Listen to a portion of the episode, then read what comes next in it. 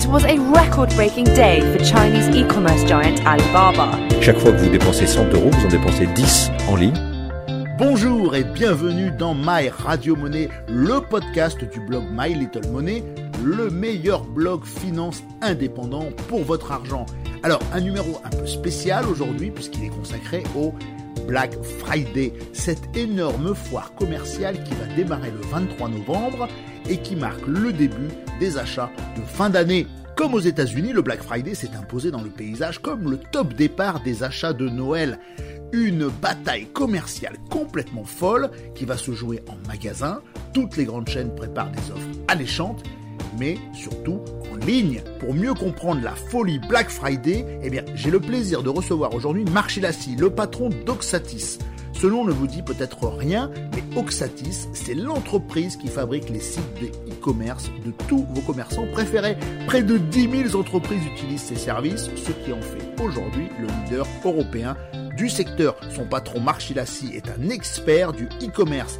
Il va nous expliquer comment les commerçants doivent se préparer à un tel événement et surtout nous livrer quelques astuces pour faire de bonnes affaires sur le net. Allez, je ne vous en dis pas plus. My Radio Money, Black Friday, les chiffres fous du e-commerce, c'est tout de suite. Marc Chilassi, bonjour. Bonjour. Alors, on l'a vu, les chiffres du e-commerce sont absolument hallucinants. Euh, on a vu le single day avec plusieurs milliards de, transactions effectuées en quelques minutes. Le Black Friday arrive. Alors, qu'est-ce qu'on peut dire sur ce marché du e-commerce qui semble euh, être rentré dans une nouvelle dimension? Alors, le marché du commerce porte très bien, comme vous l'avez indiqué. En France, il représente 90 milliards d'euros. Ça fait 10% du commerce de détail. C'est-à-dire que chaque fois que vous dépensez 100 euros, vous en dépensez 10 en ligne, ce qui est déjà considérable. Ça grandit très très vite, à peu près 15% par an. Mais on est encore loin de nos, amis anglais qui sont déjà à 18% du commerce de détail, donc deux fois plus que nous. Et dans un certain nombre de domaines, par exemple l'habillement, la décoration de la maison, le meuble, on est largement au-dessus des 10%. Donc c'est vraiment une tendance de fond. Euh, et on va se, aller non pas vers un plus grand nombre de consommateurs, puisqu'on est 37 millions d'e-acheteurs en France, donc c'est quasiment tous ceux qui sont capables de porter une carte de crédit, mais on va aller vers plus d'achats annuels. Les Anglais dépensent chacun deux fois plus que les Français, et c'est vers ça qu'on va tendre. Alors on parle du Single Day en Chine, on parle du Black Friday qui désormais est une une manifestation mondiale. Est-ce qu'il y a, quels sont les grands moments du e-commerce en France actuellement? Alors, les grands moments du e-commerce sont d'abord drivés par les habitudes françaises, c'est-à-dire ce sont les soldes. Donc, euh, on a les soldes de janvier, les soldes de juin qui sont extrêmement importantes. Et puis, on voit arriver des modes, et en particulier celle du Black Friday, qui est importée donc des pays anglo-saxons, et qui est très importante sur l'activité économique de nos marchands.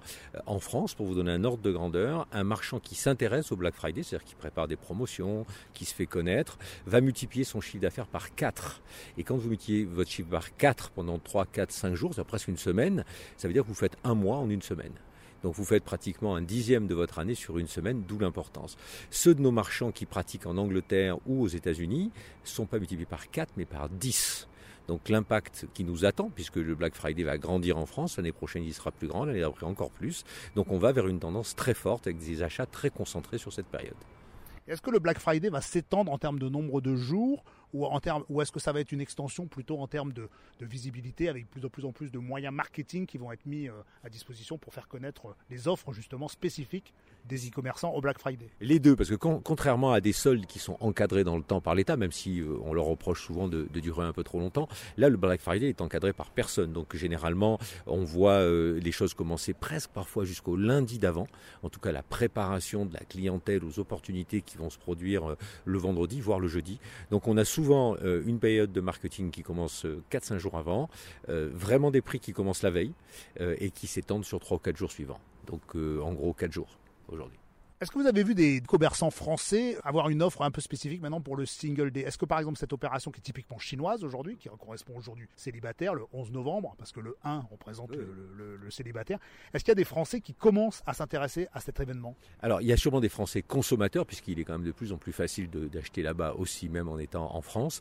J'ai pas, pas vu parmi nos marchands PME euh, de marchands s'intéresser encore au single day. Ils ont vraiment l'impression que c'est une grosse bataille qui se joue en très peu de temps et qui font peut-être pas partie de la bataille. Mais ce qui est intéressant de relever dans ce que vous avez dit, le, le single day, on appelle le single day, c'est une tendance de fond.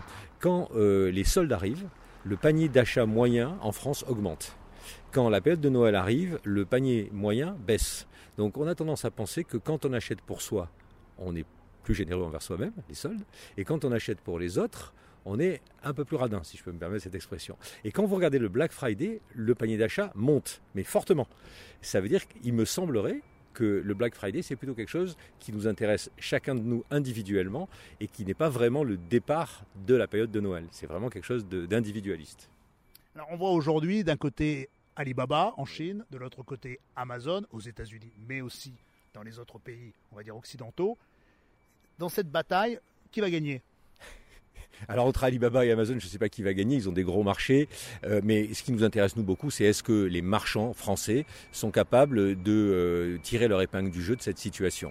Si vous regardez Amazon aux, États-Unis, ça représente 40% du, business, euh, probablement la meilleure de grandeur pour Alibaba en Chine. En France, Amazon, c'est que entre guillemets, une dizaine de pourcents du business. Ça veut dire que les grands acteurs français, les C-Discount, les La Redoute, les ventes privées et autres, ont été capables de prendre une part significative et euh, d'interagir sur ce marché beaucoup mieux que ne l'ont été capables euh, des concurrents américains ou les concurrents chinois. Il y a aussi largement la place pour les PME, c'est-à-dire que derrière ces géants du web que vous voyez, c'est une opportunité considérable pour les PME, le web. Alors justement aujourd'hui, face à ces deux géants, c'est quoi la bonne stratégie pour une entreprise française de e-commerce, une petite entreprise? Alors la, bonne stratégie, c'est que le e-commerce vous permet de vous projeter partout. Quand, quand vous regardez, est-ce que les places de marché existent dans la vie réelle? Elles existent.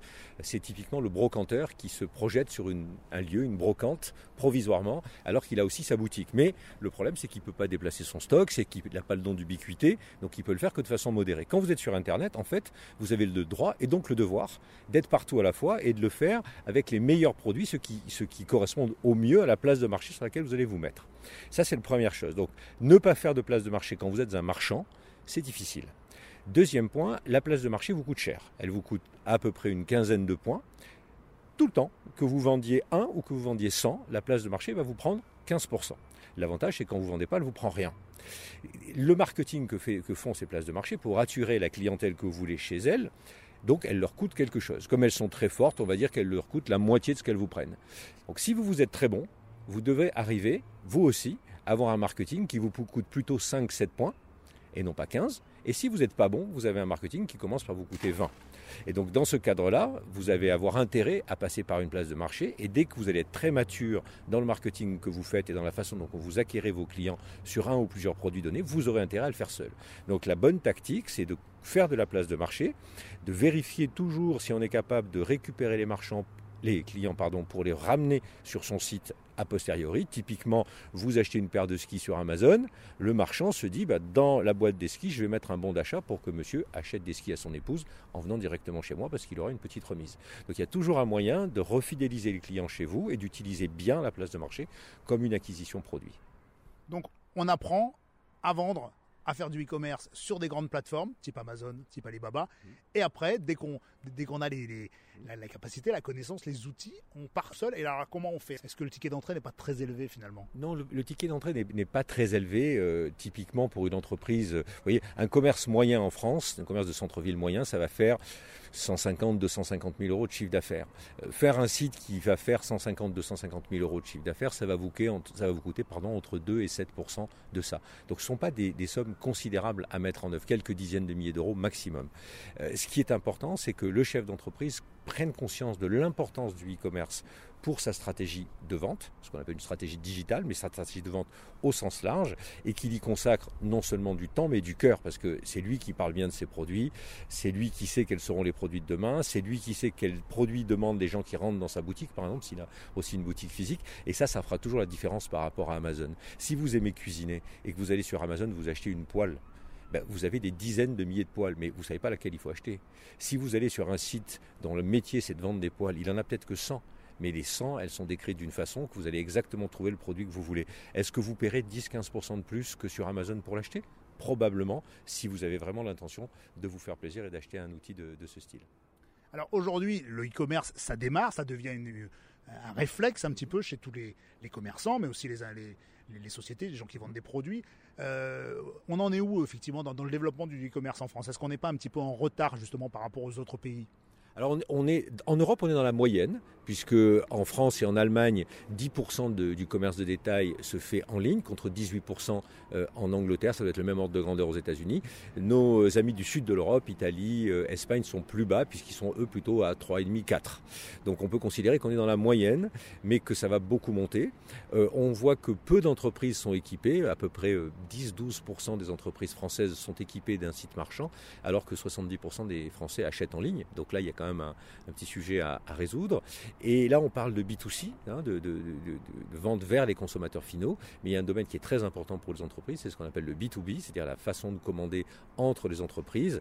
Et là, le e-commerce en B2B, qui est aussi important que l'e-commerce en B2C, puisqu'il représente plus de 90 milliards, c'est quelque chose qui progresse encore plus vite.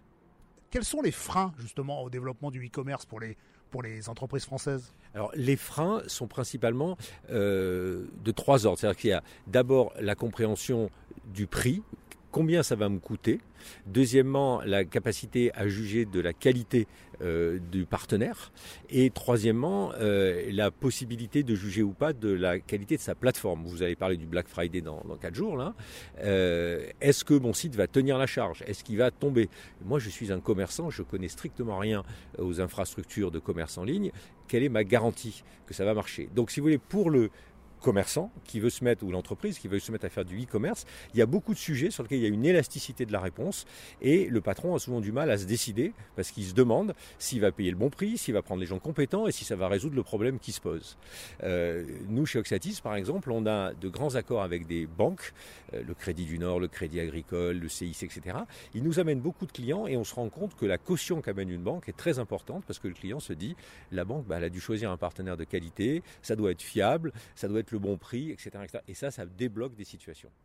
Parce que la peur du piratage, la peur de, de, des problèmes techniques sur les paiements en ligne, ça reste un gros frein aujourd'hui? Alors la peur du piratage, ça reste un sujet d'abord pour le consommateur qui se demande toujours si en mettant sa carte de crédit à un endroit, il va bien juste faire un acte de paiement comme il le fait au supermarché ou dans une boutique physique où il a confiance dans le fait qu'il introduit sa carte dans un terminal de paiement et que personne ne va lui voler ses données euh, Ou est-ce qu'en fait, en faisant un acte de paiement, il participe d'un acte de fraude et il va se faire piquer les données de sa carte? Je pense que les Français aujourd'hui sont bien éduqués. Ils savent que quand euh, le paiement s'effectue avec une page dite HTTPS, donc sécurisée, probablement sur l'environnement d'une banque, euh, ils savent que personne ne va leur piquer leur carte de crédit. Si en plus il y a une validation par la réception d'un SMS, tout ça c'est de très bonne qualité. L'entrepreneur, par contre, lui, euh, il est plus inquiet euh, des piratages. Il sait, à, travers en particulier la mise en œuvre de la régulation sur la protection des données, qui, a lieu depuis le, 25 mai de cette année en Europe, il sait euh, à quelle menace il, doit faire face. Il sait qu'il peut être piraté sur non seulement les données de ses clients, mais aussi les données de ses ventes, les données de ses produits, de ses prix. Donc c'est un vrai enjeu pour lui de savoir se protéger. Et c'est très difficile de se protéger. Et c'est pour ça qu'il vaut mieux utiliser des plateformes dans lesquelles des dizaines d'ingénieurs travaillent à protéger tous ces marchands. Est-ce qu'il y a des chiffres qui circulent sur la fraude finalement dans le e-commerce? Parce qu'on on, met, ça devant comme un petit peu comme un épouvantail, souvent pour faire peur aux gens, en disant attention, euh, l'achat sur Internet c'est dangereux, on va vous pirater vos cartes. Est-ce que vous avez des chiffres sur ce C'est extrêmement faible. J'ai pas de, de chiffre de tête, mais, si ça représente quelque chose, ça se compte en dixième de pourcent. Donc c'est vraiment pas quelque chose de, phénoménal. Vous avez en plus maintenant entre ce qu'on appelle le 3D Secure dont je viens de parler, c'est-à-dire le fait de recevoir un code qui vous permet de débloquer un achat, ça veut dire qu'il faut que euh, la, la personne qui vous pirate, elle est non seulement votre carte, mais aussi votre téléphone, le code pour ouvrir votre téléphone. Enfin, ça fait, ça fait beaucoup de choses en, cascade, même si c'est pas toujours parfait. Vous avez aussi des outils, euh, des wallets comme PayPal ou autres qui vous garantissent euh, vos achats. Donc il y a beaucoup de choses qui sont faites pour que le client soit vraiment tranquille quand il effectue un achat en ligne. Et c'est plus vraiment les freins euh, que l'on voit aujourd'hui dans le e-commerce. En revanche, l'existence réelle du commerçant, la, la, la disponibilité du stock, ça c'est quelque chose de beaucoup plus important surtout quand on va arriver vers le Black Friday, où on peut toujours se demander est-ce que le, marchand qui me fait une tellement belle opportunité à un moins 50, moins 60, est-ce qu'il existe vraiment? Est-ce qu'il va me livrer vraiment? Donc ça, c'est un enjeu et il faut choisir ses sites avec euh, parcimonie. Alors justement, c'est une excellente transition vers cette problématique pour le consommateur aujourd'hui, et on va, on va le voir euh, de façon euh, assez exponentielle avec le Black Friday. C'est quoi les, consignes de sécurité? C'est quoi le minimum à faire avant d'acheter en ligne? Euh, Est-ce qu'il faut vérifier si le site est localisé en France, euh, à l'étranger, si le, système de paiement est sécurisé? C'est quoi les conseils qu'on peut donner à un acheteur aujourd'hui de e-commerce? Alors déjà, et, évidemment, les sites font très attention à respecter ces règles-là parce que les consommateurs sont averti et on appelle ça la réassurance. C'est-à-dire que si vous voyez pas un numéro de téléphone, si vous voyez pas un endroit en bas où il y a marqué les conditions générales de, de, service et de vente, si vous voyez pas un endroit qui vous permette de localiser l'entreprise, s'il n'y a pas de numéro de sirette, tout ça c'est quelque chose qui rassure pas le consommateur. Donc les vrais marchands ils sont très attentifs euh, et ils mettent plutôt ces informations euh, en valeur. La deuxième chose qu'on voit, c'est que à nouveau les, les, les clients euh, sont des gens très avertis. On s'aperçoit que 60% des clients de nos marchands durant le Black Friday sont des clients fidèles, c'est-à-dire des clients qui reviennent acheter sur un site où ils ont déjà acheté.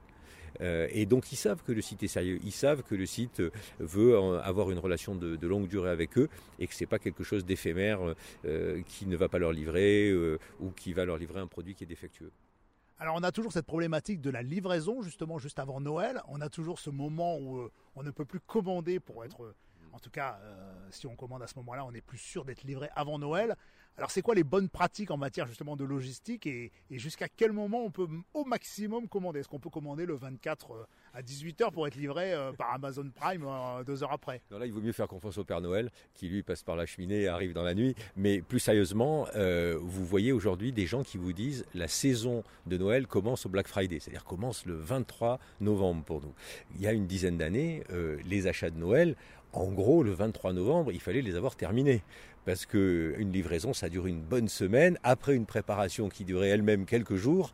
Donc pour se faire livrer vers le 15 décembre, il fallait s'y prendre avant la fin novembre. Là, on est dans une phase complètement inversée, on dit on commence fin novembre. Donc je, pense que ça souligne les efforts considérables qui ont été faits à la fois par les logisticiens, la Poste et, tous ceux qui travaillent dans, ce marché, mais aussi les, entrepreneurs et les sites marchands qui ont maintenant des outils logistiques qui leur permettent de vous livrer euh, un produit, de le faire sortir de leur stock pardon, euh, en quelques heures ou au maximum quelques jours.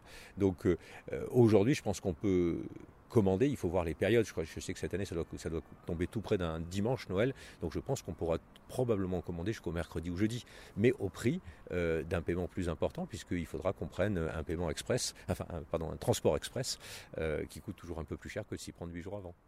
Est-ce que l'explosion du e-commerce, notamment dans ces grandes périodes où c'est très concentré, comme le Black Friday ou Noël, est-ce que les retours finalement, le fait que, que, beaucoup de sites promettent de pouvoir rembourser sans, euh, si, le produit ne plaît pas ou s'il est défectueux ou autre, est-ce que les retours ne deviennent pas vraiment un véritable enjeu en, termes de, relations clients sur Internet? Alors les retours sont un enjeu et en particulier parce que les usages du retour ne sont pas du tout les mêmes en fonction des pays.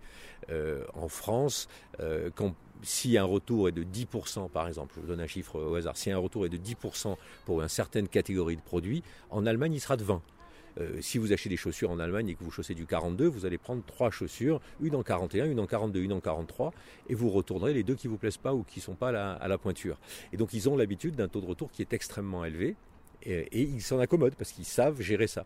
En France, on a l'habitude de taux de retour plus faible aujourd'hui, euh, et donc nos commerçants, ils font pas face à un énorme taux de retour. Enfin, il n'y a pas les mêmes taux de retour dans l'habillement que si vous achetez un produit électroménager ou si vous achetez des produits passion que vous aimez, que vous connaissez. Donc dans les trois cas, vous allez avoir des, taux de retour extrêmement différents.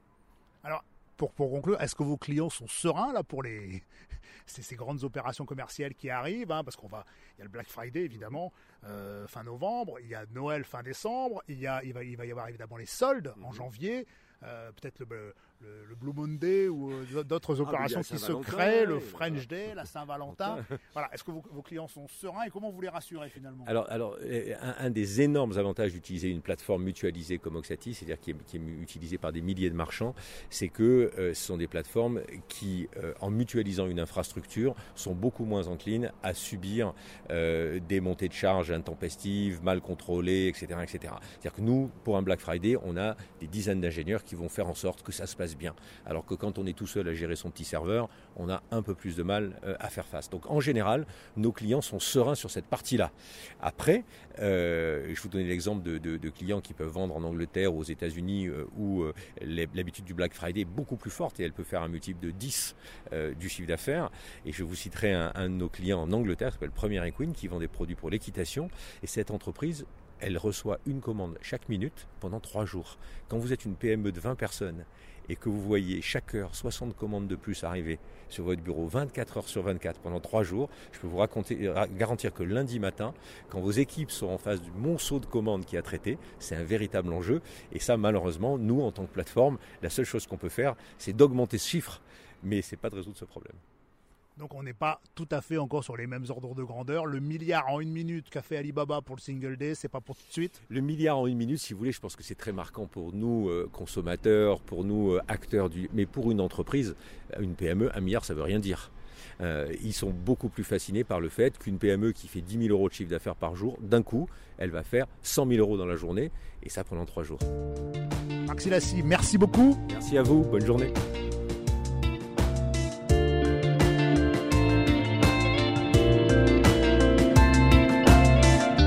Ce podcast est à présent terminé. Je vous remercie de l'avoir suivi. J'espère qu'il vous a intéressé. En tout cas, si vous avez des remarques, des commentaires, des suggestions, n'hésitez pas à aller sur le blog mylittlemoney.com. Toutes les remarques sont les bienvenues. En tout cas, n'hésitez pas à parler autour de vous de ce podcast et du blog My Little Money. Merci beaucoup et à la semaine prochaine.